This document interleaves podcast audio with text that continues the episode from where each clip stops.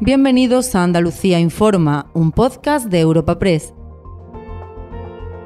Hoy es 20 de diciembre y estas son algunas de las informaciones más destacadas en nuestra agencia.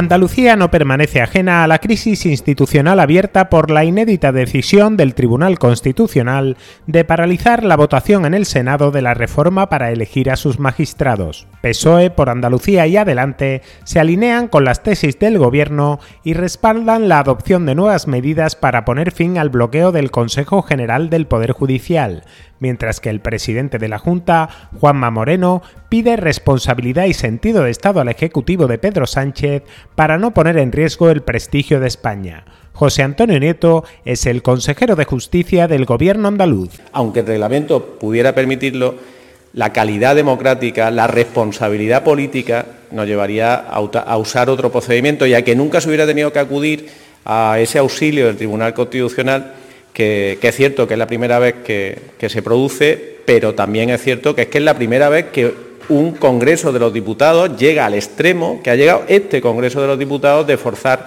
de la forma que lo ha hecho el espíritu y la forma de la ley. El Partido Popular sacará adelante en solitario sus primeros presupuestos con mayoría absoluta.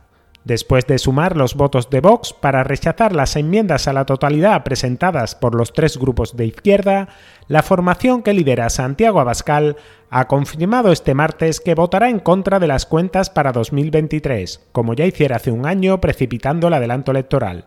Ahora no tendrá el mismo efecto y su portavoz parlamentario, Manuel Gavira, lamenta que el PP haya optado por despreciar la mano tendida de Vox, aceptando solo tres de sus 512 enmiendas al presupuesto. De esos presupuestos que no nos gustaban, que nos traía el Gobierno de Andalucía, podían ser mejorados porque consideramos que estábamos en el momento de sumar a esas propuestas que nos traía el Gobierno. Y esa fue nuestra intención nuestra buena intención, no presentar una enmienda a la totalidad, aunque los presupuestos no nos gustase, pues el, gobierno del señor Moreno Bonilla, de alguna forma, pues nos ha, nos ha despreciado o ha despreciado estas enmiendas que nosotros hemos presentado. Sierra Nevada no es solo la belleza de la alta montaña y sus días de sol y nieve.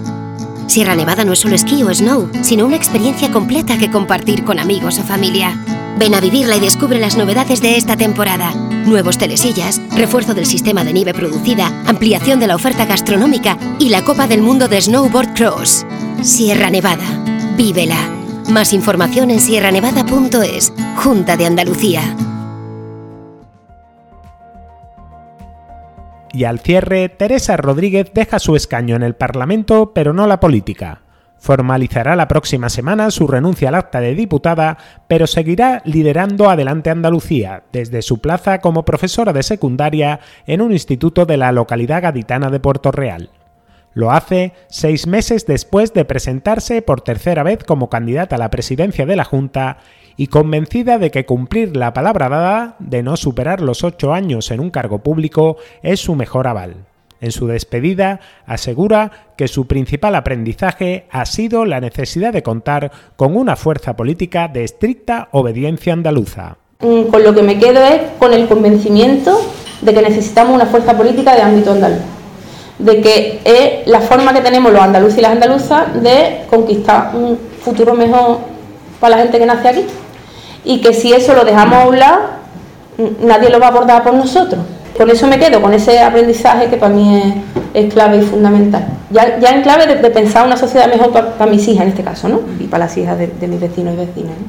La Diputación cumple 200 años de historia. Vive con la institución el bicentenario de la creación de la provincia de Almería con un amplio programa de actividades, exposiciones, conferencias, mesas redondas y publicaciones para celebrar los 200 años de trabajo e identidad almeriense. Más información en dipalme.org. Orgullo almeriense, Diputación de Almería, tu provincia.